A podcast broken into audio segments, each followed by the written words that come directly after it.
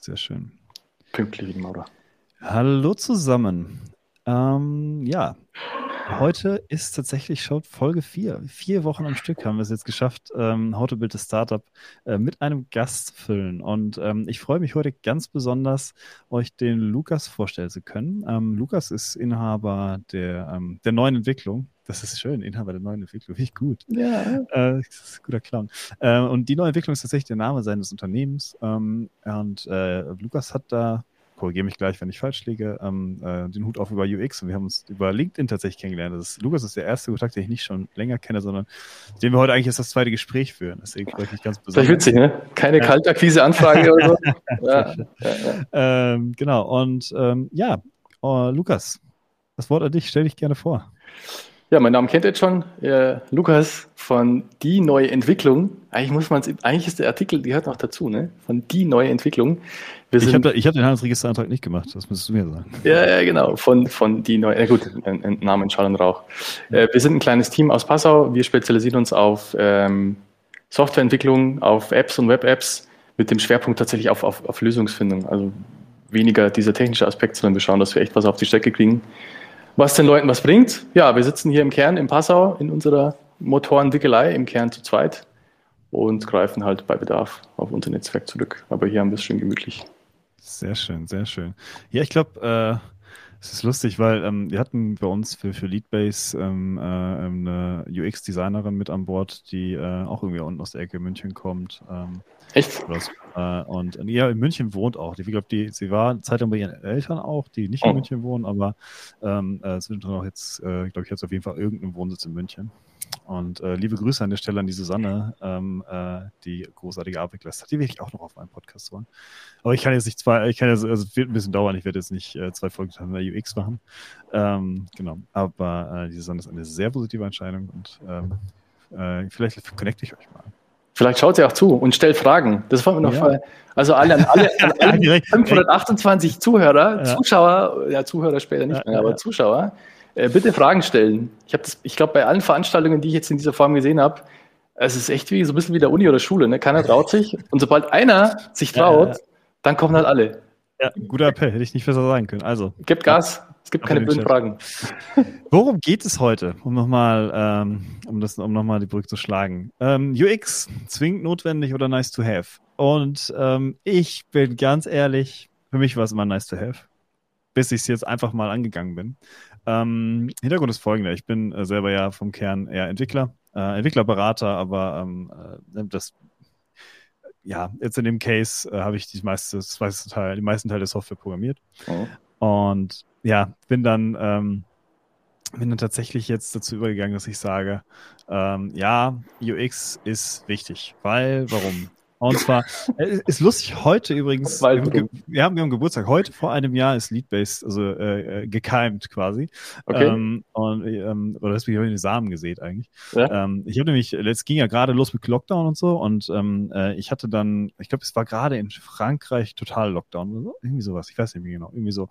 Und ähm, ich habe dann, ich habe mir die WhatsApp sogar weggespeichert am 12. März letztes Jahr, ähm, habe ich dann äh, meinem Mitgründer René geschrieben, äh, eigentlich bräuchten wir eine Lösung für digitale digitale Events. Und ja, ein Jahr später haben wir jetzt einige digitale Events hinter uns, haben unglaublich viele Iterationen schon mit der Slough Software durchgemacht.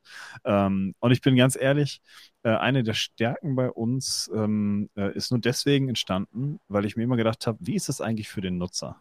Und wie kriegen wir auch die richtigen Daten für den Aussteller? Ne? Also ich habe wirklich gedacht, wie kriegen wir eine Messe abgebildet? Mhm. Ähm, was ich aber nicht machen wollte, war halt diese 3D-Click-Menüs, weil ich fand, das war gerade keine gute User Experience. Mhm. Ähm, weil ich, das ist in den Vorstellungen der Leute immer so pompös und so geil und Rendering und mm, modern und fancy und virtuelle Welten.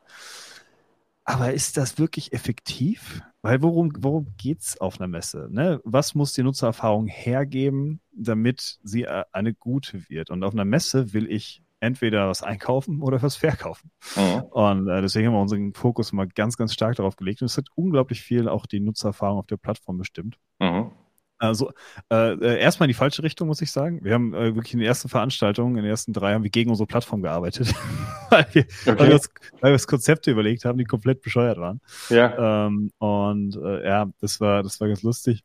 Ähm, genau, aber deswegen, seitdem muss ich sagen, spreche ich fast immer jetzt mittlerweile ähm, nochmal zumindest mit, mit, mit jemandem, der von UX was äh, Ahnung hat oder zumindest mhm. oder auch mal mit Endkunden. Ähm, äh, wie, die, wie, die, wie die das sehen. Und ähm, äh, habe deswegen die Wichtigkeit dessen ähm, gelernt. Wie siehst du das? Ja, ich, hätte, ich würde jetzt da gleich einhaken. Also, ihr habt euch erst überlegt, ihr macht ein Produkt oder habt ihr erst ein Problem erkannt und gesagt, dafür wollen wir eine Lösung machen? Naja, mein, mein Co-Founder kommt ja aus dem Sales und er sagte, okay. Dicker, äh, wenn jetzt keine Messen stattfinden, dann haben 80 Prozent der Vertriebsorganisationen in Deutschland ihre Basis nicht mehr. Mhm. Und was machen wir jetzt? Mhm. Und also, ähm, das war das war so der Ausgangspunkt, ja. Also eigentlich tatsächlich gab es ein Problem, auf, auf, auf das man dann irgendwie eine Lösung aufgesetzt hat, ein Produkt gemacht hat. Ja, ja, genau. Also ja, genau. Ich, ich, würde, ich würde auch, ich habe es sehr oft in meinem Leben anders gemacht. Ja. Identifiziert erst ein Problem. Wir hatten tatsächlich damals auch irgendein großer Telekommunikationsanbieter in Deutschland war es, glaube ich. Ähm, Eine der vielen. ähm, äh, der uns dann, ähm, der uns dann gesagt hat, nee, wir hätten schon Interesse an so einem Produkt. Fun Fact, die haben es nie gekauft. Ja. Aber äh, das, das hing tatsächlich mit anderen äh, äh, Bereichen zusammen oder mit aus anderen Gründen. Das war, wir kamen, glaube ich, nie dazu, die Software wirklich bei denen vorzustellen. Ähm, waren, äh, das waren verschiedene Interessengruppen, die damit eingespielt haben. Aber es ist eine andere Story für einen anderen Tag. Ja, ja. Ähm, auf jeden Fall, ähm, ja, haben wir dann äh, gesagt, okay, es scheint ja irgendeinen Bedarf zu geben, machen wir das. Und dann haben wir uns auch natürlich am Markt umgeguckt und ähm, äh, ähm, das erste, was du natürlich gefunden hast, waren halt diese 3D-Renderings. Äh, oh. Und, ähm, ich finde die, die, diese, diese, diese, diese Aufmachung, so hübsch sie auch sein kann, wobei das ist dann auch immer Geschmackssache, mhm. ähm, ist halt wenig effektiv. Weil ich habe das, ich hab das halt vom Fleck weg nicht verstanden und bis heute auch nicht, mhm. warum ich vor meinem Rechner sitzen muss und mich durch Hallen klicken muss oder durch Stände. Warum? Mhm. Das ist doch, das ist halt hart umständlich. Oder da steht dann so ein, so, so, so eine Nachbildung von so einem, von so einer, äh, von so einem Regal, wo dann Broschüren drin liegen. Und ich mir so denke, und dann kann ich mir halt eine PDF runterladen. Was bringt das? Gut, ja, ist das ja die Information, hätte man anders aufbereiten können. War so mein, war so mein Ansatz. Und das haben wir dann im Grunde auch gemacht. Ja, also ich versuche jetzt gerade, dass wir das irgendwie zusammenbringen, weil, ähm, weil dieses VX-Thema, ich glaube, das größte oder eine der, der, großen Herausforderungen ist, das erstmal wirklich zu differenzieren. Weil ne, mit diesen ganzen Buzzwords hast du immer das Problem, das sind so Containerwörter, jeder mhm. benutzt sie irgendwie. Viele, Absolut, ja. ich glaube auch viele junge Leute glauben oder viele Einsteiger glauben, sie müssten das halt so sagen, damit sie professioneller wirken. Und ich glaube aber, dass ganz viele Leute überhaupt nicht verstehen, was gemeint ist und wie man das auch abgrenzen kann. Deswegen äh, so ein bisschen Wikipedia-mäßig, also könnt ihr dann alles genauer nachlesen, aber ich für mich würde sagen, okay, dieses User Experience-Thema, wenn wir es erstmal übersetzen, es geht um die Nutzererfahrung. Okay, mhm. Schritt eins. Und ich würde es so runterbrechen, dass ich sage, ich will was machen. Erstens. Zweitens, dafür interagiere ich mit einem System, also das kann eine App sein, eine Web-App, aber es kann auch ein Gegenstand sein. Mhm. Und dann schaut man, wie ist mein Gefühl dabei? Also ist es nervig, macht es mir Spaß, ist es frustriert, ähm, fühle ich mich vertraut, habe ich das Gefühl, ich kenne mich nicht aus, ähm, will ich es wieder tun, denke ich mir so, geil, komme ich abends nach Hause und erzähle meiner Freundin, meiner Frau, meinem Lebenspartner, keine Ahnung, äh, von, diesem, äh, von diesem Produkt, von diesem Erlebnis oder halt nicht. Und das würde ich sagen, ist so diese, dieses, dieser große Topf Nutzererfahrung, User mhm. Experience. Und ich glaube, ja. Ich, ich, wollte nur, ich wollte nur einmal sagen, ähm, äh, ich, ich finde es absolut richtig, dass das könnte auch Gegenstand sein, weil ja. ähm, die User Experience fängt nicht erst bei deinem Produkt an, sondern auch schon bei dem, bei, de, bei deinem Sales Funnel und, und wie du dann, äh, wie, wie, die, wie der User quasi überhaupt auf dich kommt und wie der User überhaupt bei dir kaufen kann. Das gehört alles mit dazu. Da gibt es dann wie diese Überschneidung mit dem Marketingbereich, ne, wo man sagt, okay, wo gibt es die Touchpoints, wie ist da so die, das Erlebnis auf jeden Fall. Ähm, ich glaube, ein wichtiger Unterpunkt auch für das, was wir hier machen, ähm, ist dieses Thema Usability und das ist in diesem großen Topf User Experience drin. Und wenn man das versucht runterzubrechen, würde ich sagen, ich habe eine bestimmte Absicht, was zu machen. Und dann guckt man, wie gut hilft mir ein System dabei, das, was ich machen will, schnell und einfach, ohne große Hürden und Hindernisse umzusetzen. Mhm. Das ist dann dieses Usability-Thema, beziehungsweise auf Deutsch halt diese Benutzbarkeit. Also ich versuche jetzt auch diese, diese Begriffe wirklich auch einzudeutschen, weil ja, ich weiß nicht, wie es hier geht, aber ich bin. Meine also, Frau wird das lieben. Ja. Ich, ich, es ist so ein Dilemma, weil einerseits, es kann schon einfacher machen zu kommunizieren, ne? wenn du nicht fünf Stunden erklärst, was du meinst, sondern ein Fachwort benutzt. Nur mhm. wenn halt jemand dabei ist, der in dieser Domäne nicht fit ist, dann sieht er halt ein Fragezeichen und dann ist die Kommunikation im Arsch und dann ist es schlecht. Ja. Deswegen, Buzzwords ich habe ich hab, ich hab tatsächlich, das ist äh, spannend, dass du das sagst. Ähm, ich bin persönlich eher pro Anglizismen, weil äh, yeah. ich denke mir ja, warum, warum 6000 Wörter für das gleiche Produkt? Ähm, also, äh, aber, und das ist ein großes Aber, ich habe ja mich in meinem ersten Leben ähm, als Unternehmer äh, versucht, in Schulung und ja. ähm, habe mich sehr viel mit Didaktik auseinandergesetzt. Und ich glaube, dass äh, unter anderem Deutschland so hart hinterher ist in der Digitalisierung, liegt unter anderem an einem Sprachverständnis. Mhm. Weil ähm, ich habe das letzte, letzte Woche auf, äh, auf Englisch ja auch mal äh, erwähnt. Ich hatte, ich hatte immer ähm, russische Gesangslehrer tatsächlich. Mhm. Und ähm, äh, das war immer ganz spannend, weil sobald du mit denen angefangen hast, Russisch zu sprechen, war eine ganz andere Stimmung im Raum. Auf einmal mhm. ist diese Sprachbarriere weg. Auf mhm. einmal ist, ne? Ähm, und, und es ist wirklich eine Barriere an der mhm. Stelle. Und das ist genau das gleiche mit IT. Natürlich, wenn ich, wenn ich, wenn ich als, wenn ich als 6, äh, 66-Jähriger reinkomme und mir sagt einer dann, äh, äh, komm mal in eine Videocall, ja, so, was für ein Ding so. Äh. Natürlich, und, und, und dann, ähm, und dann ist es natürlich bei Menschen leider so, dass dann, sobald, sobald du irgendwie das Gefühl hast, dass du es nicht verstehst oder du fühlst dich dumm dabei, fühlst du dich schlecht. Hm. Äh, obwohl du gar nicht dumm bist, das ist ja Quatsch, aber du, du, dir fehlt einfach eine Vokabel. Mhm. Aber du fühlst dich in dem Moment halt nicht richtig am Platz und dann kriegst du eine Abwehrhaltung. Und ich glaube, das ist halt ein, wichtiger Part. Und äh, ähm, ähnlich ist es dann ja bei der Nutzererfahrung auch. Wenn du das Gefühl hast, der Nutzer findet sich nicht zurecht, kriegt er schnell ein schlechtes Gefühl und du verlierst ihn. Und dann ist das Thema durch. Voll. Ja gut, ich meine, dieses ganze Kommunikationsthema, ne, was da mit reinspielt, ähm, würde ich auch sagen, ist auch ein Teil von dieser ganzen Nutzererfahrung. Ne? Äh, mhm. Spricht, das, spricht die App mit mir, so dass ich sie verstehe? Oder äh, ne, kommen diese be berühmten Fehlermeldungen, habe ich heute auch witzig, diese Windows-Fehlermeldungen, diese schon lustige Screens teilweise. Ne? Der, der Fehler wurde erfolgreich abgeschlossen. Okay. Ja, geil. Das ist doch Spaß irgendwie. Das ist schon lustig. Ja, aber der, Windows hat sich schon stark gewässert, was das angeht. Auf der anderen Seite bin ich seit drei Jahren auf dem Mac unterwegs. Ich weiß ehrlich gesagt gar nicht. Ja, ja, ja. Aber ja. ich habe beruflich immer noch mit Windows zu tun. Also. Sebastian, ja. ich möchte dich nicht unterschlagen. Sebastian fragte äh, Lukas, ähm, Ah, Gibt es den Chat schon? Ah, da ist er. Ja, genau. Sebastian fragt, Lukas, hast du eventuell ein sehr gutes Beispiel für schlechtes UX? Also egal ob App, Website oder andere Anwendung. Und was siehst du als, äh, als meistgemachten Fehler, die gemacht werden? Ich habe, ich, das ist echt witzig, weil ich habe eigentlich fast nur Negativbeispiele. Ich habe extra überlegt, ich hab extra überlegt, Positivbeispiele mir zu, zu merken. Scheiße. Also das ist echt auch jetzt äh, aktuell. Ja, Negativbeispiel. Das ist jetzt ein bisschen politisch, aber Negativbeispiel habe ich jetzt so selber gehört, nicht erlebt. Wenn du halt bei der Impfhotline anrufst, ja, um dir einen Impftermin, äh, Impftermin auszumachen, und dann ist es der Sprachcomputer, immerhin. Ich weiß nicht, in welchem Bundesland das war äh, der dich dann durch diesen ganzen Prozess führt und du kommst an den Punkt, wo du eine Nummer eingeben musst und du kommst nicht weiter und du willst jetzt einen Impftermin haben ne? und du bist seit einer halben Stunde am Sprachcomputer und wirst dann endlich zum Support zu einem Menschen durchgestellt, der dir dann verrät, dass diese Nummer deine Postleitzahl gewesen wäre. Das ist schlechte UX. Du legst, denkst du so, äh, ne, ihr könnt mich alle mal so, ja, ja, ja, und wirst heimgehen, wirst auch davon erzählen, aber negativ. Wirst sagen, ganz ehrlich, die Nasen, die Behörde, die Regierung, keine Ahnung, die bringen es halt nicht auf die Kette. So. Und das ist schon die erste Auswirkung. Ne? Was, wo, wo führt denn UX Gutes oder Schlechtes halt hin? Dein Image mhm. ist halt möglicherweise äh, am Arsch. Und ja. Was, was ist, wenn, wenn wir dann, wenn man, wenn man, wenn man ehrlich ist über meistgemachte Fehler, die sind wahrscheinlich, also die Fehler selber in, in Details sind wahrscheinlich vielfältig, aber ja. was ist, äh, was ist dein, äh, was ist dein Takeaway? Was ist das größte Missverständnis in der Nutzererfahrung, das zu eben diesen Fehlern führt?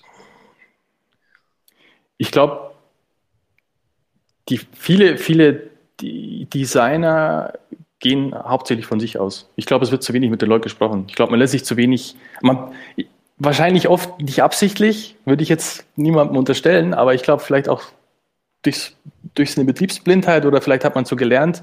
Ich weiß es, ich, ich weiß, wie alle sind und auf der Basis entscheide ich halt, wie irgendwas funktioniert.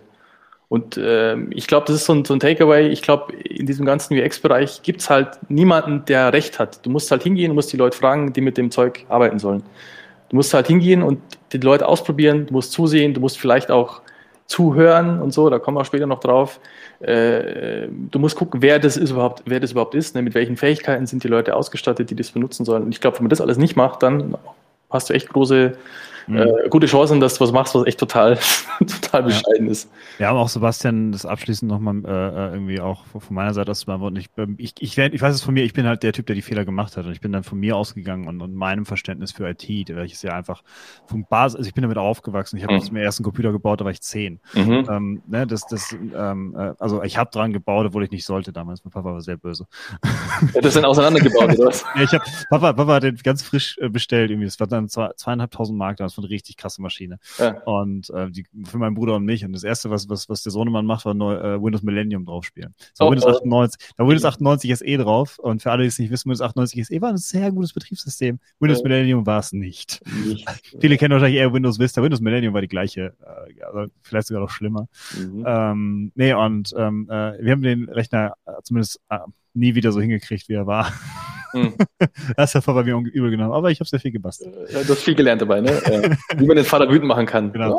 Ja. Ähm, aber genau, was, wie gesagt, was ich sagen wollte, ähm, äh, ist, äh, dass ich da an der Stelle wirklich ähm, äh, viel zu viel von mir selbst ausgehe und ähm, ah, das, das ist besser geworden. Ich habe, es war noch viel, viel schlimmer. Ich habe nur in, in, zehn Jahren, in die ich jetzt fast elf bald, die ich in der IT bin, hm. ähm, habe ich sehr viel Kundenprojekte gemacht. Und ich war sehr viel beim Kunden und am Kunden und habe für Kunden programmiert. Also wirklich auf Kundenwünsche bin ich auch eingegangen. Mhm. Ähm, und äh, da habe ich schon viel gelernt, aber jetzt, äh, das war alles noch nichts verglichen mit der Produktentwicklung, die ich jetzt mache. Mhm wo du noch mehr, wo du noch mehr Kundenorientierung brauchst, wo du eigentlich das Produkt auch noch viel, viel früher an den Kunden rausgeben musst. Ja, ja, voll. voll. Ähm, und ähm, genau, sehr gut. Ähm, Paulina, ich habe deine Fragen gesehen. Wir gehen tatsächlich später noch drauf ein. Das ist äh, mit auf dem Plan. Und ähm, von daher ähm, bleib gerne dran und dann kommen wir später zu deinen Fragen. Ja, äh, erklär mir noch mal kurz, was genau macht ihr in dem Bereich? Also, ähm, wenn jetzt, wenn ich, ich bin jetzt ein Startup, ich komme auf die neue Entwicklung zu und ähm, äh, ich habe eine Idee und ich glaube, ich weiß was. Und, und jetzt nehmen wir mal mich und ich glaube, ich weiß ganz genau, was mein Kunde will. Dann würde ich dich erstmal fragen, mit wie vielen Kunden du schon gesprochen hast. genau, ich sag dir, das äh. brauche ich nicht, ich weiß, wie das geht. Du weißt, wie das geht. Mm, dann möchte ich erstmal fragen, wie viel Geld du hast. Weil ich glaube, wenn du viel Geld hast, dann, kannst, dann kann man das so machen. Ich glaube, wenn du viel Geld hast und du kannst es dir leisten, 20 Mal ja. 25.000 äh, Euro auszugeben, dann glaube ich, könnte man diesen Schritt vernachlässigen. Ich würde echt sagen, je weniger Kohle du hast, desto wichtiger ist das Thema, das du halt schaust, mhm. ist dein, weil letztendlich, es geht ja nicht um deine Idee. Das ist auch so ein Punkt irgendwie. Ne? Ich ja, glaube, viele Leute wollen sich selber verwirklichen. Viele Leute wollen halt irgendwas machen, wo sie selber sagen so, yeah, geiler Tipp und sich auf die Schulter klopfen und sagen, aber man vergisst halt, ich bin ja nicht mein eigener Kunde. Zumindest kenne ich jetzt, fällt mir spontan kein Produkt ein, wo das so wäre. Ja. Also ich bin nicht derjenige, der es bezahlt, deswegen. Also, also im besten Fall ist dein Produkt so gut, dass du es auch selbst benutzt. Ähm, das wäre schon wichtig. Ja, ja. Gibt auch Beispiele von, von ich finde zum Beispiel, der äh, jetzt ein Interview gehört mit dem Gründer von äh, About You, diesem Modeversand. Tarek, ja. Ja, genau. Und er meinte so, er interessiert ihn eigentlich nicht wirklich. Er will halt einfach einen coolen, er will halt wirtschaftlichen Erfolg entwickeln. Mhm.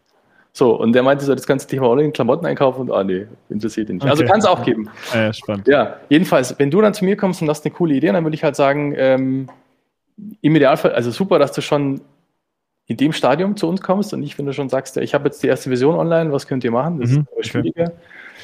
Und dann würde ich wirklich mit diesen, ich glaube, es ist wichtig am Anfang wirklich zu verstehen, worum es geht, wer, wer, wer die Zielgruppen sind, was die eben für Pains haben und ob deine Idee wirklich das Potenzial hat, ein gutes Produkt zu werden. Also wir, mhm. wir mischen uns da, glaube ich, schon auch ziemlich stark ein in dieses Produktentwicklungsthema.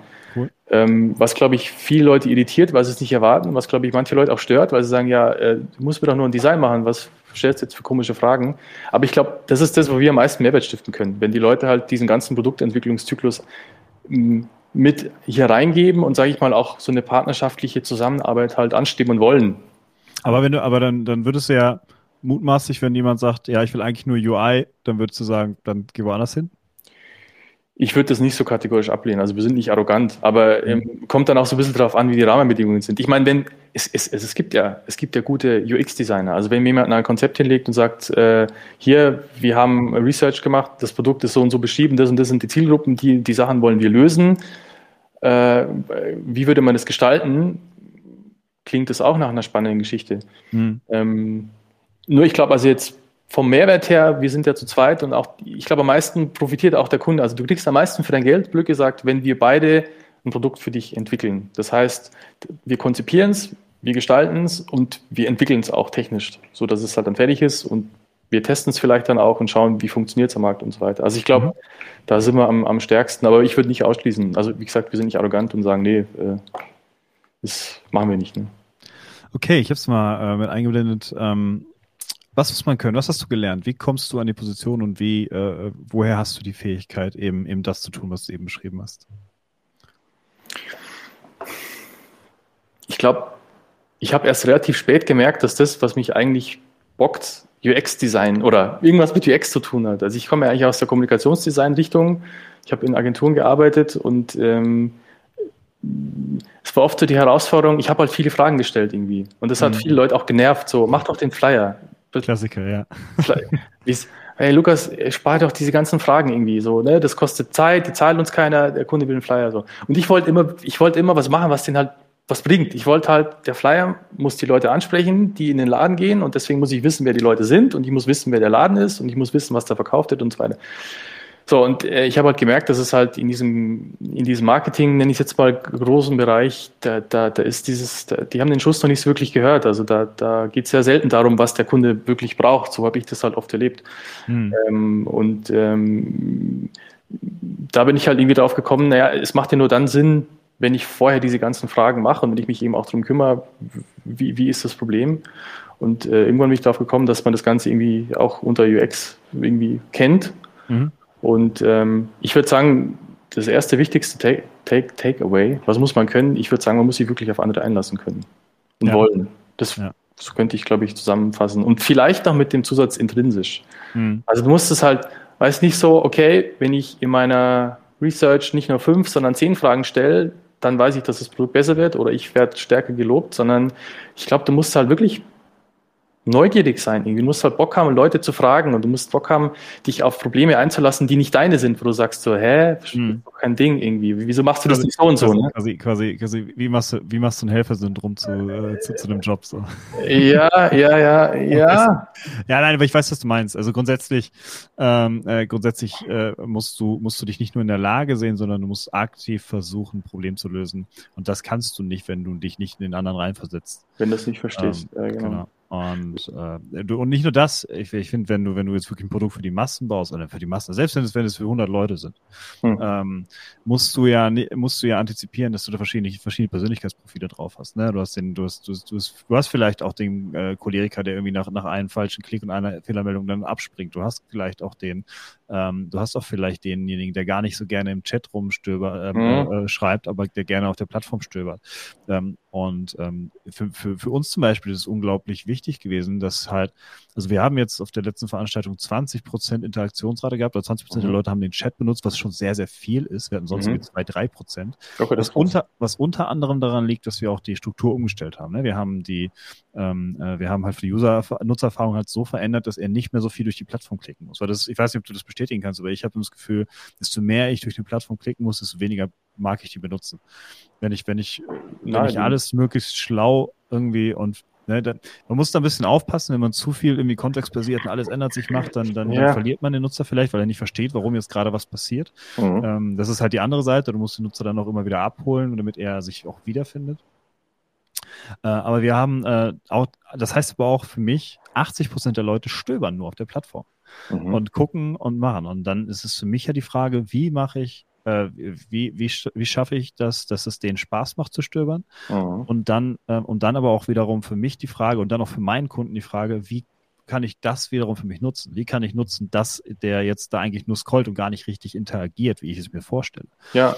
Ähm, und äh, das ist, ähm, das ist, das ist finde ich, finde ich immer ganz spannend. Und äh, wie gesagt, wir haben irgendwie durch die Iteration, die wir jetzt gemacht haben in den ersten Steps, unglaublich, also ich, ich habe selber unglaublich viel für das, äh, über das Thema Nutzererfahrung gelernt. Mhm.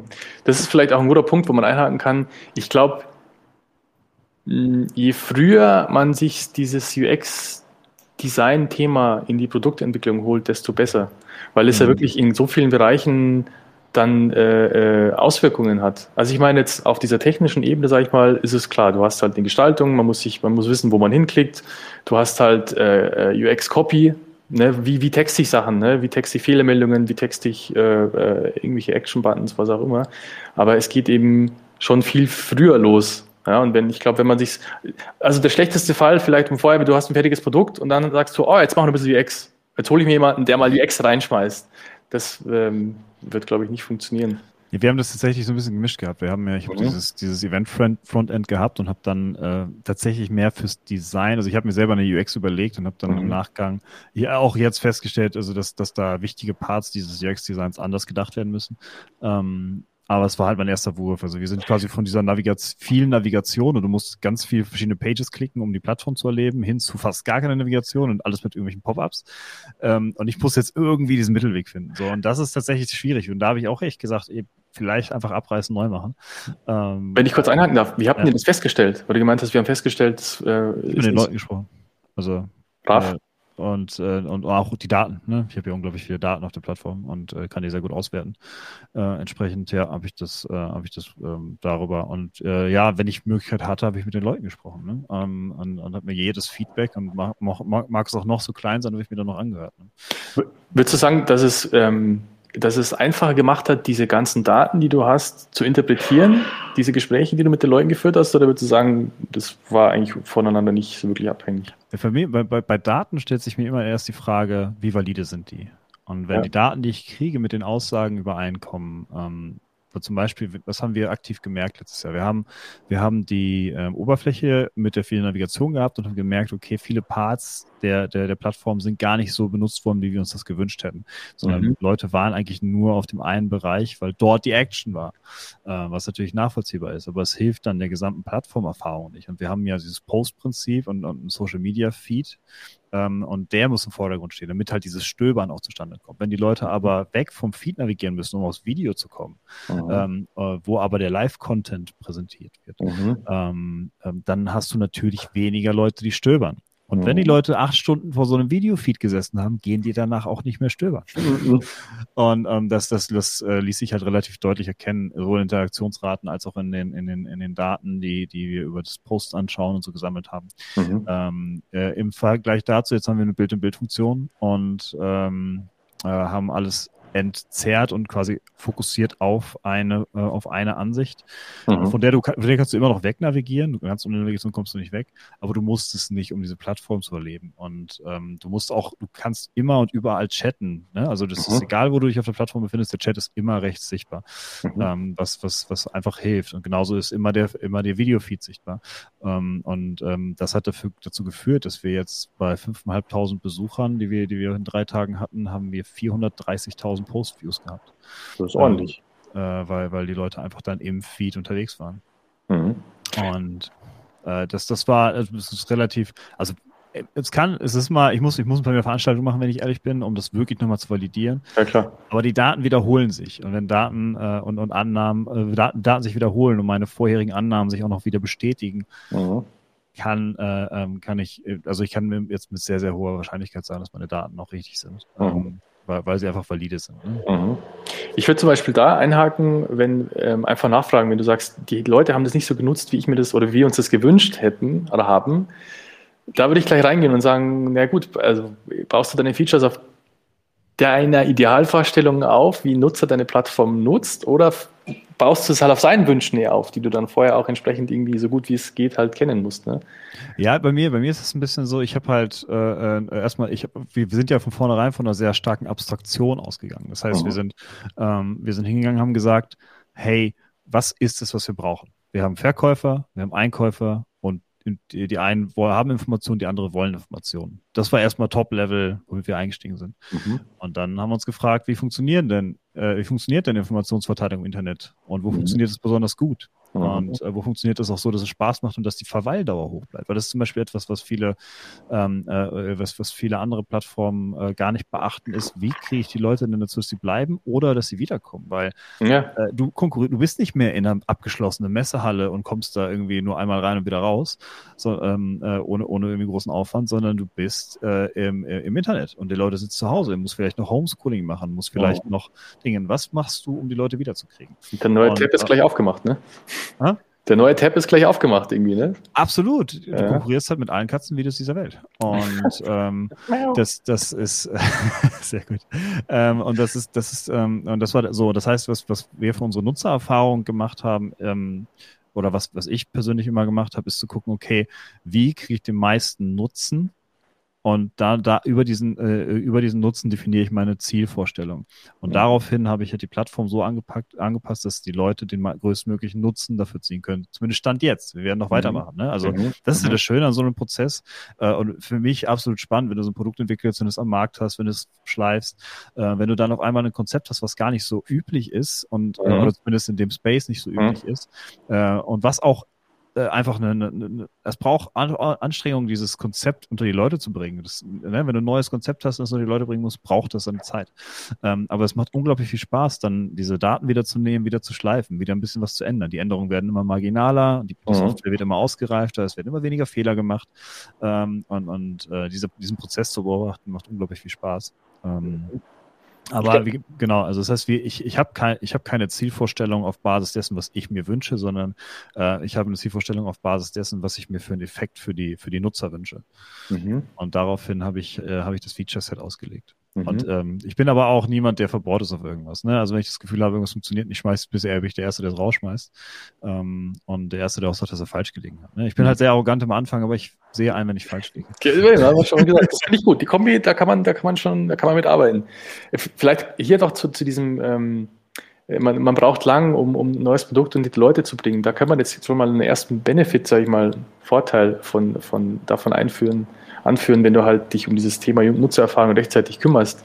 Im Zweifel ist es einfacher, ein gutes Produkt unter die Leute zu bringen, ne, als ein weniger gutes Produkt. Das heißt, im Zweifel ist dann das Ganze, was danach kommt, Sales und Marketing und Co., viel, viel effizienter und du brauchst viel, viel weniger Leute oder weniger Zeit und weniger Budget, um dein Produkt halt dann an den Mann zu bringen. Ähm, wäre zum Beispiel aus meiner Sicht ein ganz, ganz konkreter äh, Vorteil von, von UX. Das ist ja auch so, so ein Thema, da weiß nicht, was glaube ich oft ähm, oder was viele Leute davon abhält, ist irgendwie ernst zu nehmen, weil man sagt, äh, ja, was habe ich davon? Ganz blöd, ne? Ja, ja, absolut. Ich war genauso. Ich denke, bei mir, bei meinem Kopf war ja. immer so, bevor ich das jetzt durchdesign, kannst du auch gleich programmieren. Was soll denn das? Ja, ja was habe ich davon? Genau. Und ähm, äh, was ich aber gemacht habe dann äh, an der Stelle, ich habe das war über LinkedIn zufällig, dass ich die Susanne, äh, die wurde mir von irgendeinem LinkedIn-Kontakt empfohlen. Und dann mhm. ähm, habe ich, äh, hab ich die Susanne dann angeschrieben und gesagt, hey, wie sieht's aus? Ich habe hier einen, einen Task, aber das ging tatsächlich gar nicht mehr um den bestehenden Teil der Plattform, auch ein bisschen, aber es ging eigentlich darum, den zweiten Part der Plattform, nämlich unser, unser Portal für die, für die, ähm, äh, für die Aussteller dann irgendwie auch ähm, äh, oder auch für die Kunden dann irgendwie hochzuziehen. Mhm. Und ähm, das war so ein bisschen blank slate. Und da bin ich tatsächlich direkt, also wenn man es so sieht, bin ich an dem Part tatsächlich direkt einfach auf, auf, auf einen UX-Designer zugegangen. Und wir haben uns dann einen Tag zusammengesetzt und, und uns ein Mural oder, oder ein Miro-Board oder was auch immer mhm. genommen. Ähm, mhm. äh, und, und haben dort äh, das ganze Kram einmal durchkonzipiert. Ähm, ich, bei mir ist es wichtig, wenn man mit mir arbeitet, ähm, ist es wichtig, dass man mich so ein bisschen versteht und auch so ein bisschen meine, meine, meine Anforderungen versteht. Ähm, und das hat die Susanne super gemacht. Die hat, glaube ich, in den ersten zwei Wochen noch, noch häufiger Rückfragen gehabt, aber dann hat die einfach nur Ergebnisse geliefert, ähm, äh, was super gut war. Und das war halt, weil wir am Anfang erst diese Konzeptionsphase hatten und dann ähm, quasi sie auch und dann kam sie ja auch mit, mit, der, mit, der, mit dem Basiskonzept um die Ecke, wie wenn denn eigentlich jetzt die, die, Dinge, äh, die, die Sachen gestaltet. Mhm. Ich, wusste, ich wusste, und das, das hat ähm, äh, Nikita halt auch letzte Woche nochmal erwähnt, ich, ich weiß halt relativ genau, was ich möchte. Mhm. Ähm, weil ich und, und, äh, und ich rekapituliere auch immer wieder, was ich möchte. Ne? Mhm. Und ähm, dadurch, dadurch äh, konnte ich halt relativ genaue Anweisungen geben, äh, was ich mir vorstelle, habe aber genug Freiraum gelassen, um halt ihre Expertise auch zu kriegen, weil ähm, ne, ich stelle ja keinen UX-Designer ein, äh, um ihm zu sagen, was er machen soll, sondern damit er mir sagt, was, was, was, was, was, was gut und was richtig ist. Ne? Aber spannend, was, was äh, kannst du dir noch daran erinnern, was du eigentlich für eine Erwartungshaltung hattest an, an die Ergebnisse? Oder was, also was, was, was hast du dir vorgestellt, kommt bei rum oder was hast du von ihr quasi die naja, ich, ich, ich, wollte ein fertiges Design und im besten Fall einen Klick, äh, Click-Dummy dazu. Ne? Also, aber, nicht, aber ein Design ist jetzt zu, zu, kurz gefasst, weil sie hat nicht nur das Design, sie hat die ganze, ähm, äh, das ganze Benutzungskonzept äh, gebaut und sie hat währenddessen halt auch noch schon, äh, oh, sorry. Äh, und sie hat auch währenddessen auch schon die, ähm, äh, die Validierung gemacht und ist dann mit dem, mit dem Click-Dummy rausgegangen und hat, hat Nutzerumfragen gemacht. Und, ähm, was ich gar nicht erwartet habe, aber ähm, äh, das, hat die, das hat die dann selbstständig gemacht. Das fand ich großartig. Hat das auch alles abgespeichert und dann dokumentiert und protokolliert und so. Ja, super. Ähm, und, und hat da wirklich, wirklich auch einen guten Job gemacht. Und ähm, ich war am Ende, ich muss auch ganz ehrlich sagen, am Ende haben wir auch gar nicht so viel bezahlt, wie ich gedacht hätte. Also ähm, für den ganzen Kram. Also ich hatte, man muss dazu sagen, im Verhältnis zu den äh, Entwicklern, ähm, äh, die, die, die ja im Ausland sitzen und entsprechend etwas günstiger sind, auch als es die hier in Deutschland haben und so im Vergleich zu, zu deren Arbeit und deren Outcome war ihre Arbeit schon teurer. Aber ich, hab, ich hätte, die Entwickler hätten doppelt so viel Zeit gebraucht, wenn ich ihre Arbeit nicht vorher gehabt hätte. Ne, damit und, und, und im weiteren Verlauf, und das Problem, das Gute ist halt, ihre Arbeit äh, ist im Grunde schon deutlich weitergegangen, mhm.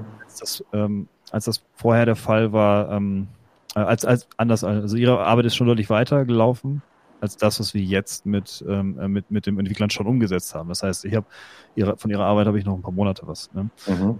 Und dann äh, werde ich sie wieder anfragen und hoffen, dass es mir weiterhilft. und, und, aber du hast, also für dich ist es ja schon noch stark verknüpft mit dem Design-Teil irgendwie. Ne? Also es klingt so durch, als wäre für dich UX schon noch stark. Nee, Design habe ich tatsächlich mehr oder weniger vorgegeben, weil ich habe so ein bisschen okay. Skeuomorphismus äh, ähm, äh, ähm, für, für, mich entdeckt und habe das, äh, nee, nicht Skeuomorphismus, das ist was alte. Neumorphismus oder so, keine Ahnung. Ja, Glas, Glasmorphism. Äh, äh, auf jeden Fall, ja, das ist ein bisschen so diese, diese Mischung aus, aus ich baue Oberflächen nach und mache das aber nicht zu viel. Mhm. Ähm, einfach, dass du mit diesen Schatten spielst. Ich finde das ganz cool. Und die ganze Plattform ist so gehalten. Also das habe ich vorgegeben, was ich ihr halt mitgegeben habe und da war sie komplett autark unterwegs. Mhm. Äh, mehr oder weniger. Äh, ist, ich sage, ich, das muss es können. Und du musst mir sagen, wie es am besten für den Nutzer äh, zu bedienen ist. Ne? Mhm. Muss auch dazu sagen, nicht alles, was sie sich ausgedacht hat, ist, äh, ist Gold. Ne? Also ähm, ähm Absolut, ja, gehört, glaube ich, dazu. Äh, genau, es ist halt der erste Wurf und das ist, das geht in jedem Job, in jedem Ding, wenn es der erste Wurf ist, ist der erste Wurf. Ne? So. Ja. Ähm, und und der, der kann halt nicht perfekt sein. Und ähm, ja, aber insgesamt bin ich, bin ich sehr zufrieden mit dem, was wir bekommen haben. Und, und ich empfehle sie auch jedem weiter, äh, der, der irgendwie äh, nach UX sucht oder der UX, UX braucht. Und ähm, ich kann auch jeder IT-Bude da draußen empfehlen, die es nicht macht, ähm, oh. äh, macht das. Oder jedem Startup. Also oh. äh, es ist, tut erstmal weh, aber es ist unglaublich viel wert. Mhm. Ähm, ich muss leider ein bisschen weitermachen. Ähm, und zwar eine Frage auch von Paulina, ähm, das ist auch ein bisschen mit warten. Wie ist das so mit der Frauenquote? Diese, diese Woche Weltfrauentag. Äh, Schaut dort erstmal nochmal an alle Frauen.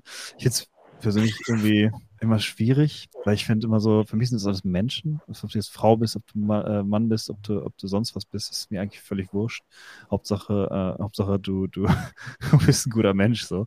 Ähm, und äh, auch das, und selbst das guter Mensch ist sehr, sehr, mhm. äh, also Auslegungssache dann. Ja. Ähm, aber wie ist das, wie, wie, wie hast du das äh, Gefühl? Ist, ist die UX eher so ein, so ein Nerd-Thema oder ist es mehr was, wo, wo, wo du sagst, okay, da haben wir auch eine gewisse Diversi Diversität? Ja. Hm, ich, das sind jetzt irgendwie zwei so, zwei so Schubladen irgendwie. Also Nerds gibt es ja auch in weiblich und männlich, ne? Ja, ja das stimmt. Ja. Und, auch schaut äh, an alle weiblichen Nerds da draußen. Schaut an Nerds und, Nerd, Nerds und Nerdinnen. Ja, ja Nerds und Nerdinnen, genau. Nerds und Nerdinnen. Ey, ich, ich kann es dir nicht sagen, keine Ahnung. Also bei uns ist die Flankenquote null, wir sind zwei Typen, aber ich sehe das eigentlich genauso wie du. Mir ist, mir ist es äh, völlig egal. Also ich aber ich, was, was, was, mein, was, was, man, was, was ich persönlich schon festhalten muss, ähm, ist, äh, es, es gibt schon wenig Frauen, die wirklich entwickeln. Ähm, also äh, ähm, und äh, man hat auch immer das Gefühl, dass das, also ich habe oft, wenn, wenn ich, wenn ich mit Frauen in der Team zusammengearbeitet habe, hatte ich oft das Gefühl, dass die das Gefühl haben, sie müssen irgendwas beweisen. Ähm, ähm, anstatt, anstatt einfach ihren, ihren, ihren Stiefel runter zu programmieren, hätte ich fast gesagt. Äh, ähm, ich weiß, dass bei Volpost, also mit Nikita, mit dem wir letzte Woche gesprochen haben, die haben mehrere Frauen auch als Entwickler mit drin und ähm, ähm aber die haben ehrlich gesagt mehr Frauen als Projektmanager als als Entwickler mit drin. Ne? Mhm. Ähm, und ähm, das ist so, das ist sowas, was ist auf meiner Erfahrung aus dem Projektgeschäft ist oftmals so, dass, dass Frauen gerne in, in, in anderen Themen äh, drin sind, die, die weniger nerdig sind sozusagen. Und äh, ich persönlich habe ehrlich gesagt, ich weiß nicht, was man da machen soll, weil am Ende ist es halt ein Interessending. Und wenn das Kind irgendwie Interessen hat für, für, für, für Technik, Ingenieurswesen oder irgendwas, dann hat es halt Technik, Ingenieurswesen als Interessen. Ich habe auch nicht das Gefühl, dass das irgendwie pauschalisiert werden kann. Ich glaube, das ja, hat sehr viel, sehr viel, damit zu tun, wie du aufwächst und was du auch von deinen Eltern mitkriegst. Ja, voll. Aber würdest du sagen, dass, also aus deiner Sicht auch, oder auch Paulina, die ist ja auch hier am Start, ne? Ist, also ist es, was macht, was macht denn eine Sache zum Nerdtum? Also ist UX Nerdtum? Siehst du das so? Nö, ich glaube, UX ist doch das. Wenn du irgendwas in der IT machst und machst UX, ich glaube, damit bist du noch bei den coolen Kids. Das ist ja eigentlich schon, schon, schon. Äh, also anders, würdest du UX eher zu den IT-Lern oder eher zu den Designern ordnen? Äh, definitiv die Designer. Ja. Aber ich sehe Design tatsächlich auch nicht als das Schaffen von visuellen Sachen, sondern wenn ich verstehe mich insofern als Designer, als dass ich Probleme löse. Und da habe ich mhm. verschiedene Werkzeuge. Ich habe mein Grafikdesign, ich habe Typografie, ich habe Text, äh, aber ich habe diese ganzen psychologischen Sachen, ne, irgendwie Verhaltensmuster und so weiter. Also das ist auch sehr interdisziplinär. Also ich auch da die Abgrenzung zur Kunst, der, dem Künstler ist es wurscht, was es für ein Problem gibt. Mhm. Und der Designer, aus, meiner, aus meinem Verständnis, äh, der gute Designer zeichnet sich dadurch aus, dass er, dass er für eine Lösung arbeitet. Mhm. So. Deswegen ja, würde ich auch das, das Design im, im, im, Design ansiedeln, definitiv. Mhm. Ja. Wobei, ganz kurz noch, der Entwickler an sich, da haben wir letztes auch schon drüber diskutiert. Ich, ich glaube, dass ein Entwickler, der sich als Gestalter und als Designer irgendwo versteht, würde ich sagen, von dem hast du auch mehr, als wenn du nur einen Programmierer hast. Absolut. Sagt, äh, es, gibt, es, gibt, es, gibt, gibt ja so ein bisschen diesen dis despektierlichen Ausdruck Coding Monkeys. Ja, ja genau, genau. Ähm, genau. Und äh, ähm, da bin ich bei dir. Also ähm, grundsätzlich äh, so ein Entwickler, der, der, der um die Ecke denkt und der sich auch Gedanken macht, ist, ist deutlich mehr wert. Ich habe das Gefühl, dass es sich viel dahin entwickelt, also neue, äh, neue, also du hast zwar schon noch diesen Hardcore-Coder, äh, der aus seinem Kellerraum gerade rausgekommen ist und kaum mit einem Menschen reden kann. Die gibt oh. es schon und die sind nicht nur ein Vorurteil. Ähm, was aber auch wieder eine Kommunikationsgeschichte ist. Ja, wenn, wenn, wenn du 15 Jahre lang, ähm, also du fragst doch, was Nerdtum ist. Nerd, Nerdtum, Nerdtum ist ja, sich mit komplexen Sachverhalten auseinanderzusetzen, ähm, die vielleicht gar nicht so üblich sind. Ne? Also wenn ich, wenn du jetzt, wenn du jetzt, äh, wenn du jetzt ein Favor ja. für Quantencomputer hast, bist du mutmaßlich, äh, bist du mutmaßlich als Nerd äh, klassifiziert. Wenn du Assembler programmierst, bist du Nerd. Ja. Aber guck, aber guck dir, guck dir die, die Chefetagen der, der großen, äh, der großen Tech-Konzerne an. Wer sitzt da alles? Sind alles Nerds mittlerweile. Mhm. Ja, also äh, Bill Gates war, war es schon immer. Ähm, äh, der, der Satya Nadella ist genauso jetzt ein Nerd, der Chef von Microsoft. Ähm, mhm. ich, ich, ich, weiß nicht, wie das mit Tim Cook ist. Ehrlich gesagt, Tim Cook ist, glaube ich, eher noch ein BWLer. Ähm, er ist mehr so ein bisschen mehr Geschäftsmann, ja. würde ich auch sagen. Ja. Ähm, aber Elon Musk ist der Nerd, ja. Also ähm, äh, irgendwie äh, ja. Milliardenkonzerne aufzubauen, nur um zum Mars zu fliegen, ist schon sehr nerdig. und ja. ähm, wenn ich übrigens sehr, sehr, sehr, sehr deutliche Buchempfehlung, ähm, äh, die, die ähm, äh, Biografie von Elon Musk, die ja nicht Wirklich? Die, die wird ja von, von, von jemand anderem geschrieben, der das quasi auch gesagt hat, ich schreibe das nur, so wie ich das will. Okay. Äh, und es setzt sich sehr divers mit Elon Musk's Persönlichkeit auseinander. Ist auch gar nicht so richtig für oder wider. So am Ende ist er so ein bisschen pro Musk, äh, so, so vom, vom, vom Tenor. Aber es ist sehr, also diese ganze Entwicklung durch dieses Buch und wie er immer wieder auch auf ihn trifft und dann äh, ist mega spannend. Super interessant. Also, also Frau, ähm, Frau oder ein männlicher oder weiblicher Autor? Ein äh, männlich, männlicher Autor. okay. ähm, das äh, ist aber auch irrelevant. Das ist ein Mensch, der das geschrieben hat. Mensch. Aber Frauen sind viel empathischer, ne? deswegen hätte ich es dann gelesen, aber so. Ähm, nee, nee ähm, sehr gut. Ähm, nein, aber äh, genau, und ähm, äh, nochmal noch mal zurück darauf zu kommen. Ähm, und wenn du aber 15 Jahre lang irgendwie dich für komplexe Dinge interessierst und jedes Mal von deiner um, deinem Umfeld den Stempel kriegst, was machst du da für einen Quatsch? Das versteht doch keiner und das hat doch eh alles keinen Sinn und du bist ein Kellerkind und du bist ein Nerd und du kriegst das 15 Jahre lang eingetrichtert ähm, und, und das hört ja nicht auf. Das hört ja im Job, das ist, das hört ja in der, das fängt in der Schule an, aber das hört ja in dem Job nicht auf. Du bist im Job ja auch der Informatiker, der mhm. irgendwie 15 Tage braucht, um irgendwie einen Button zu programmieren und keiner versteht, warum du 15 Tage dafür gebraucht hast. Cool. Ähm, und äh, wenn du ständig in diese Schublade gesteckt wirst, dann bist du irgendwann der Nerd. Und ähm, niemand von den, von den Jungs muss das sein. Und ähm, das ist halt sehr viel Prägung, die dir halt mitgegeben wird.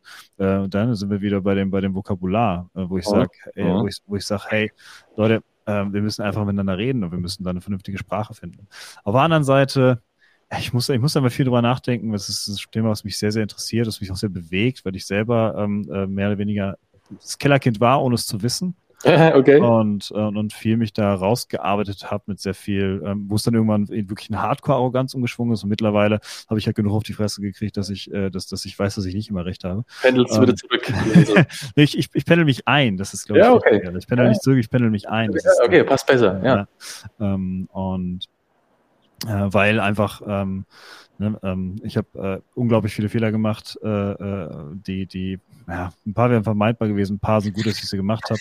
Äh, äh, Fehler machen heißt lernen. Ne? Und ja. Ähm, entsprechend, ähm, ja, aber das, das ist halt, das ist halt so mein Takeaway, was ich sag, äh, wo ich sag, ähm, was machst du? Und das ist ja, wenn du, wenn du Mädchen bist und an deine ganzen Freundinnen spielen mit Puppen und du möchtest aber nicht Chemiebaukasten und deine Mama hat vielleicht auch immer mit Puppen gespielt und will auch, dass du mit Puppen spielst ist das auch eben diese Prägung, die, die, die auch einen Nerd zum Nerd macht. Und ähm, mhm.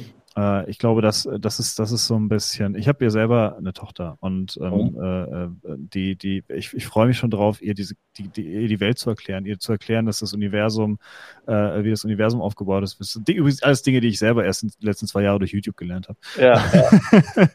äh, ich fand diese gute Physik, aber mittlerweile macht mir das richtig Spaß. Ähm, Genau, ich, ich freue mich darauf. Und ich, ich freue freu mich auch darauf, mit meiner Tochter Fußball spielen zu gehen. Weil für mich macht das keinen Unterschied. Ich spiele gerne Fußball und ich würde es zumindest gerne mit ihr ausprobieren. Und ob sie da, äh, ob sie da, wenn sie da auch Bock drauf hat, macht sie halt mit. Und dann nehme ich sie genauso ähm, in, zum BVB mit ins Stadion und so. Also ähm, äh, das, äh, ja, äh, das, das, das ist wirklich, äh, das ist wirklich so ein Thema, wo ich sage, die sind, ja, Klaus hat recht, wir sind sehr in Gender Talk abge, abgedriftet.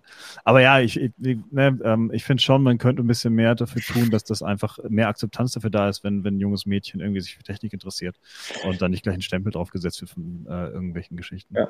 Ich habe auch noch einen Buchtipp, weil du mit Buchtipps kamst. Schon ja. was Konkretes. Ähm, kennst du Mom-Test?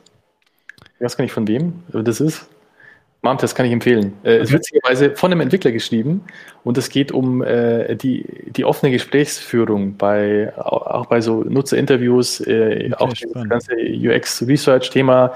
Und er beschreibt das, ich glaube, es ist, ich habe, ich habe, muss zugeben, ich habe die deutsche Version, glaube ich, gelesen, es gibt die englische, man merkt, dass in der Übersetzung ein bisschen was flöten geht, aber es ist immer noch witzig. Hm. Äh, und es ist auch ein bisschen psychologisch und es geht darauf ein, es geht um Bestätigung, um Ego und Zeug hm. und was sich alles davon abhält, eigentlich die richtigen Fragen zu stellen. Hm äh, beschreibt auch seinen Werdegang und er wird aber sehr konkret. Das finde ich super. Also du kannst okay. wirklich auch als, ähm, ja, als Anleitung so ein bisschen äh, äh, lesen.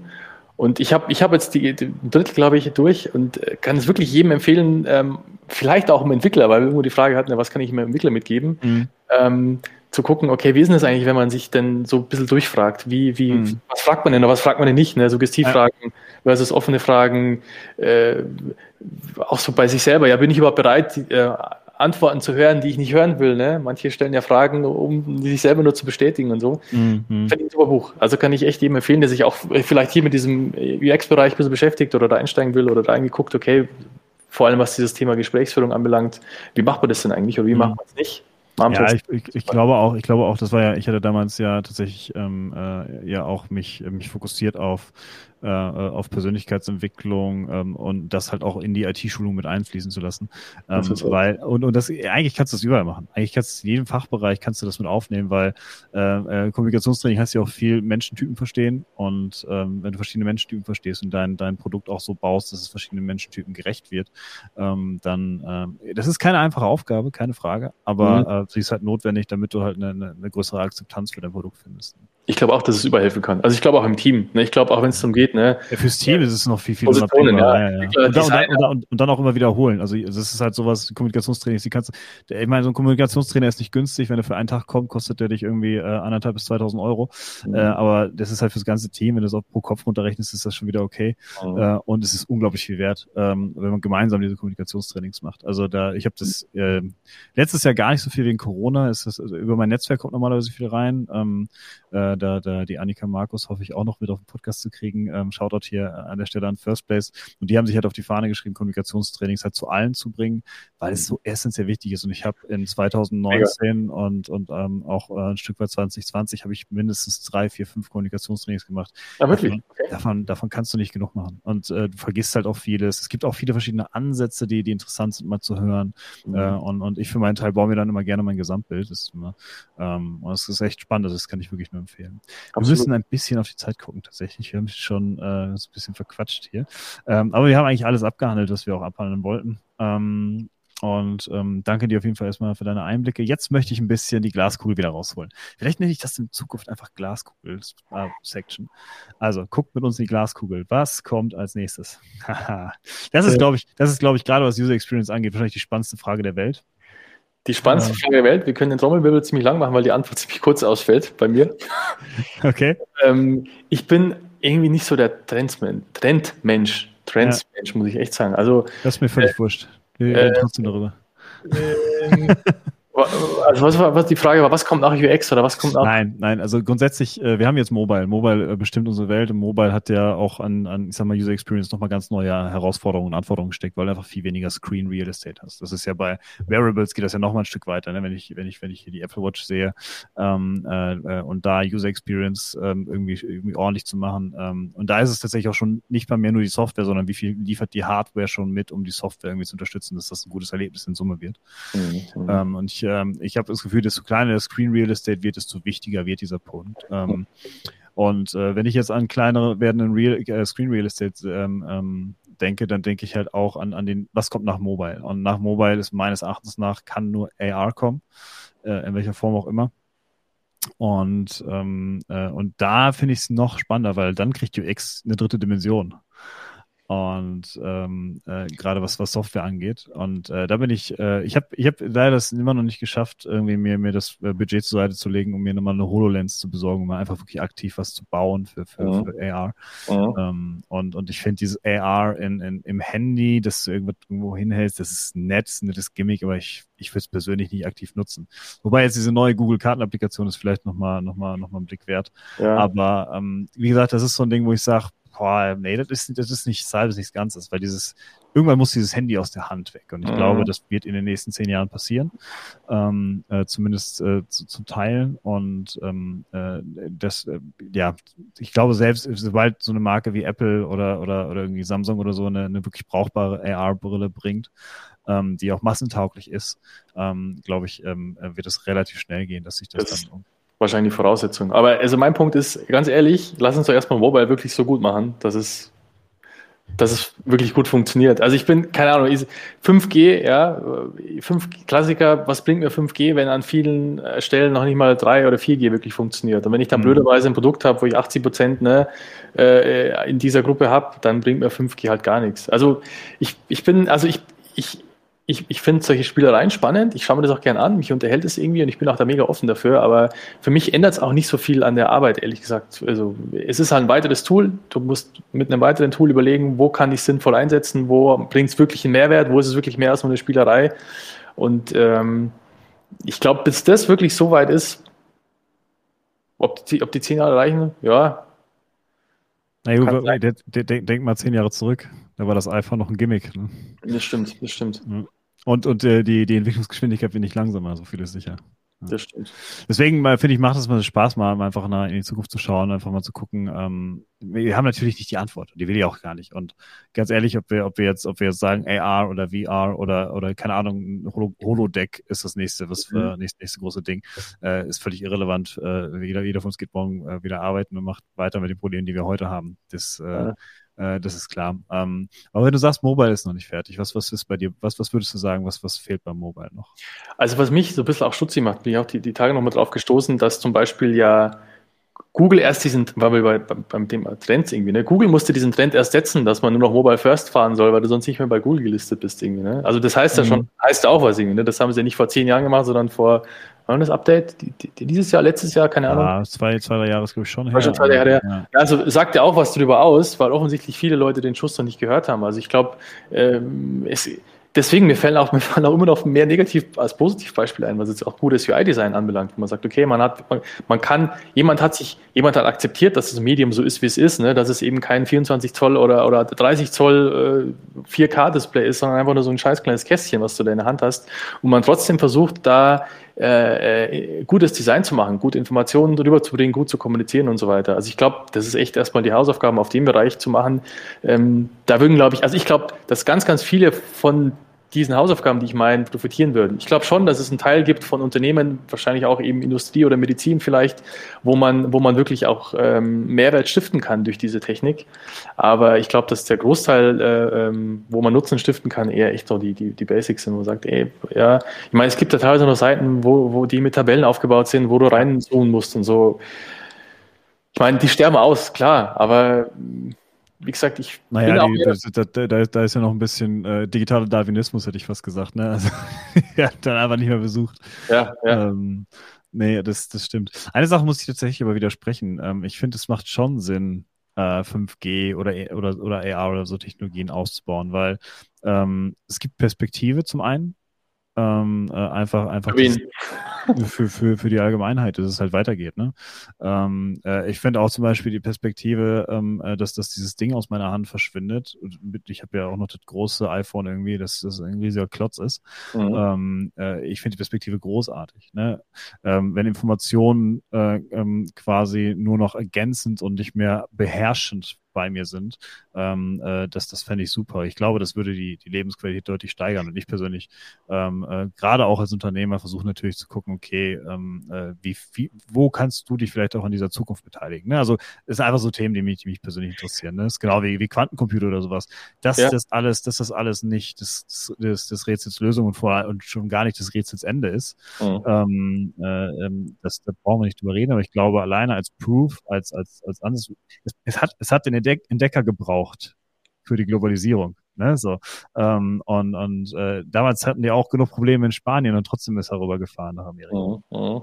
Ähm, und äh, ich finde, ja, das, das, das gehört schon noch dazu. Und es lohnt sich auch, auch an 5G zu arbeiten, wenn noch nicht mal 3G irgendwo Was ich noch spannend finde, was wir auch noch hier als Thema hatten, ist eben, wie, wie die Beziehung zur Technik dadurch beeinflusst wird. Mhm. Das fand ich spannend, ehrlich gesagt, weil äh, ja. ich, ich dachte mir eher, also haben wir denn überhaupt eine Beziehung zur Technik zurzeit? Oder wie, wie, sieht die denn aus? Und ich, ich denke. Ich, ich, würde überhaupt nicht so ein Cyborgs. So. Ich, ich würde auch sagen, also ich, wir haben nicht eine Beziehung mit der Technik, sondern die Technik hat eine Beziehung mit uns. Und äh, ich glaube, es wäre sinnvoll, dass man sich im Zuge dieser ganzen neuen äh, Techniktrends und Hypes und was auch immer äh, vielleicht mehr überlegt, wie man so eine Beziehung gestalten will und dann auch anfängt, sie aktiv zu gestalten ne? und zu sagen, okay, wir sind Menschen, wir haben viele Werkzeuge, wir haben viele Digitaltools, wir haben viele Möglichkeiten. Wir bestimmen, wo wir die einsetzen. Wir überlegen uns, was wir damit gestalten können. Und ich, das, glaube ich, wäre auch mh, hm, was für die nächsten Generationen als Hausaufgabe irgendwie oder als Aufgabe überhaupt, das ein bisschen diese Beziehung halt zu gestalten zur, zur Technik. Ja, nee, absolut. Ähm, ich glaube, das ist auch etwas, was, was äh, ähm, wir haben ja, wir haben ja Dinge wie, wie ähm, irgendwie Fear of Missing Out und sowas, was gerade bei, bei jungen Leuten ein großes Problem ist. Ne? Es gibt, mein Bruder hat mir das jetzt gezeigt, er hat auch so ein Buch äh, darüber, ähm, ähm, äh, so ein Buch darüber ge äh, gebracht. Und äh, das ist, das ist halt äh, dahingehend, ähm, ähm, ich glaube persönlich, dass sich das reguliert. Die Technik ist im Verhältnis noch sehr neu. Social mhm. Media ist im Verhältnis, vor allen Dingen, du kannst Social Media, äh, du musst Social Media auch unterteilen in Prä-Mobile und Mobile-Zeitalter, weil Social Media ist erst so richtig zu dem geworden, was es heute ist, seit wir halt diese mobilen Geräte in der Hand haben und seit wir die flächendeckend in der Hand haben. Ähm, deswegen glaube ich, dass vieles davon sich einfach regulieren muss. Ähm, es wird genauso wenig äh, unser ganzes Leben irgendwie auf, auf Facebook stattfinden, auf ewig, ähm, äh, wie es damals irgendwelche Killerspiele massenhaft äh, irgendwelche Amokläufer äh, äh erzeugt hat. Das ist auch nicht passiert. Ähm, genauso wenig hat das Telefon nicht dafür gesorgt, dass wir uns nie wieder treffen. Ähm, äh, die Dinge werden anders und ich glaube, das ist okay. Ähm, und äh, äh, apropos Dinge werden anders. Ich habe, äh, Sebastian hatte noch geschrieben, das ist ja irgendwie ein äh, 8K-Videos für 4, 4 mal 4 Zentimeter erstellt. Ähm, 8K-Videos sind in der Produktion sinnvoll, um reinzuzoomen, finde ich persönlich. Ähm, äh, einfach um so ein bisschen, äh, ne, ich habe jetzt Beispiel hier auch ein 4K-Signal, ich könnte hier problemlos nochmal äh, bis, bis auf meine Nase croppen und werde immer noch Full HD. Und mhm. natürlich hast du mit 8K dann nochmal mehr diesen Effekt, was in der Post ganz praktisch ist. Wo aber tatsächlich 8K relevant ist, und das glaubt man gar nicht, aber ist ähm, äh, bei VR wenn du eine VR-Brille aufhast, mhm. äh, brauchst du unglaublich viel mhm. Auflösung, weil das sehr nah an deinem Auge dran ist und sehr hoch und sehr hoch auch ähm, quasi von, von, von, von der Linse nochmal aufgelöst wird. Mhm. Ähm, und auf einmal macht sowas wieder Sinn. Zum Beispiel auch, es gibt von Xperia ja das X1 und das hat ja einen Ultra HD Screen. Mhm völlig sinnbefreit, wenn es dieser Screen al äh, alleine ist, weil du siehst keinen Unterschied, ob das jetzt äh, irgendwie äh, QHD, also irgendwie 1560p oder 2160 ist. Ähm, das äh, merkst du nicht. Wenn du dir das Ding aber in so ein Cardboard reinschmeißt und hast auf einmal diese okay. VR-Geschichte und hast es nah am Auge, auf einmal wird das wieder relevant. Äh, und jetzt habe ich auch gehört, dass Apple in seiner Brille plant, zwei 8K-Displays zu verbauen. Und, wow. damit das, und, damit das, und damit das von der Auflösung irgendwie handelbar ist, wollen die ein Augentracking einbauen, dass nur da 8K wirklich auch gerendert wird, wo dein Auge gerade hinguckt. Und du hast in dem Rucksack den Rechner, oder? ja, weiß ich nicht. Aber ist auch egal. Ist ja. auch egal. Apple. Ja. Dann Apple. Das ist dann, äh, ist gut. Also, wenn die es hinkriegen, dann. ja. Also, wenn es irgendwer hinkriegt, dann. Äh, dann Apple, weißt du? Ja, ja. Was in zehn Jahren ist. ist der, äh, wie, wie ich doch der Fanboy. Ja. Ist ja. ja. auch beim iPhone war ja auch nicht dieses iPhone. Ich meine, es gab auch vorher ähm, äh, ähm, äh PDAs und die ganzen. Ja, ja, sicher. Äh, aber, aber es gab halt keine kapazitiven Display, äh, Touchscreens. Und, und das war, das war bei Apple halt ein, einer der, der, der Key Points, äh, die, die halt ah. relevant waren. Ähm, Deswegen, ja, es ist äh, erstmal im ersten Blick sinnfrei, aber je nach Anwendungsgebiet, glaube ich, kann auch 8K Sinn machen. Äh, wobei, ja, muss halt Kirche und Dorf lassen, wie viel, also es ist, ich glaube, vieles wird dann Entertainment bleiben. Äh, auf der anderen Seite, wenn du die HoloLens von Microsoft nimmst, äh, im Autodesign, in der Medizin, ähm, äh, bei, bei, bei Bandarbeitern selbst, äh, äh wird die, wird die eingesetzt, äh, um, um unter anderem auch Arbeitssicherheit ähm, und, und ähnliches äh, einfach zu fördern. Und ähm, das, das ist schon, das ist schon, ähm, das ist schon cool. Lukas, ich äh, danke dir vielmals. Es hat mir äh, unglaublich viel Spaß gemacht. Ähm, ich glaube, es war äh, sehr, wir sind sehr viel abgeschweift. Also ich weiß was abgeschweift. Schwiffen. Abgeschwiffen, ja. ähm, genau, ich möchte dir gerne nochmal ähm, äh, ein bisschen Zeit für Eigenwerbung einräumen. Ähm, du kannst gerne nochmal ähm, noch mal ein paar Worte sagen. Wenn ich, wer, wer muss ich sein, damit die neue Entwicklung mir helfen kann. Wer muss ich sein? Ich finde ich find eigentlich die Frage, wann, wann kommt man tatsächlich zu euch irgendwie besser? Weil ich sage, entweder nach 18 Uhr, wenn man einen guten Espresso trinken will und alle Cafés zu haben. Äh, nee, Spaß beiseite. Also, äh, nee, ich, ich habe so ein kleines. Lass mal das. Kleines, kleines ähm, nee, also ich glaube grundsätzlich Leute, die halt einen Technologiepartner suchen, um, um gute digitale Produkte zu entwickeln, gemeinschaftlich irgendwie wo man sagt, hey, lass uns gemeinsam was machen, was gut ist im Sinne von gut für unsere Nutzer und gut für unser Unternehmen, also die halt wirklich funktionieren. Wenn man halt Bock hat, gemeinsam was zu gestalten, was erfolgreich ist, dann äh, ist man bei uns richtig. Und ob das jetzt Männlein oder Weiblein oder whatever ist, ist völlig egal. Und ich würde echt auch sagen, also auch dieses Budgetthema, der Klassiker, ja, was kostet UX oder was kostet, kennst du eh, ne? Äh, wir versuchen wirklich da lösungsorientiert ranzugehen. Und klar, wir können jetzt nicht für 1000 Euro irgendwie Google, bau, äh, Google bauen oder Spotify bauen oder so. Ähm, aber wir versuchen eigentlich für jedes Budget eine Lösung zu finden. Und äh, deswegen würde ich auch nicht sagen, dass es unbedingt vom Budget abhängt. Mhm. Eigentlich wirklich mehr von, von, von Mindset, ja. Will ich, habe ich Bock, was gemeinsam zu gestalten und suche ich jemanden, der diesen, diesen Spirit auch hat, dann, dann ähm, gern bei uns melden. Sehr schön, sehr schön. Gut, ähm, einmal für, für, für die Leute, die nur den Podcast hören. Ähm, die neue Entwicklung, ist wirklich die neue Entwicklung ist der Name. Ähm, und äh, genauso ist auch die Adresse, es hat TPS, äh, kennt man ja, aber es ist die neue Entwicklung, einfach alles zusammengeschrieben.de. Ähm, ja, besucht den Lukas äh, gerne. Ich habe noch nicht mit dem Lukas zusammengearbeitet, ähm, aber von dem wie ich den Lukas kennengelernt habe, ähm, äh, glaube ich ihm das, was er erzählt. Und ähm, genau, vielleicht äh, findet sich da in Zukunft auch nochmal die Möglichkeit, da zusammen was zu machen. Gerne, ähm, gerne. Und ähm, ja, Lukas, ich, ich, irgendwann, wir haben so viel gequatscht, wir haben bestimmt noch viel mehr zu quatschen. Irgendwann kommst du auch nochmal auf den Podcast. Ähm, gerne, gerne. Ich würde, ich würde mich auf jeden Fall, auf jeden Fall sehr freuen. Ebenso, ebenso. Und, Und ich, ich finde es voll spannend, eure Plattform zu sehen, tatsächlich. Ja, oh, jo, stimmt, das haben wir auch noch nicht geschafft. Das machen wir, das machen wir irgendwann noch, äh, äh, irgendwann noch bei Zeiten. Ähm, ja. Genau. Einmal noch mal ein paar letzte, berühmte letzte Worte für diesen Podcast. Berühmte letzte Worte für diesen Podcast. Hm, bleibt offen. Sehr schön, Leute. Ich wünsche euch einen wunderschönen Freitagabend. Habt ein wunderschönes Wochenende. Und ähm, wir hören uns nächste Woche. Ist noch nicht ganz klar, wer nächste Woche dabei ist. Ähm, aber ähm, wir haben viele tolle Gäste für die, für die nächsten Wochen geplant. Und ähm, ja, ich freue mich wie Bolle, dass das alles, äh, dass das alles so läuft. Und ähm, genau. Ähm, wünsche, wünsche euch allen ganz viel Spaß. Vielen Dank fürs Zuhören. Vielen Dank auch für eure Fragen dieses Mal wieder und wünsche euch auf jeden Fall einen wundervollen Abend. Bis denn. Bis dann. Ciao.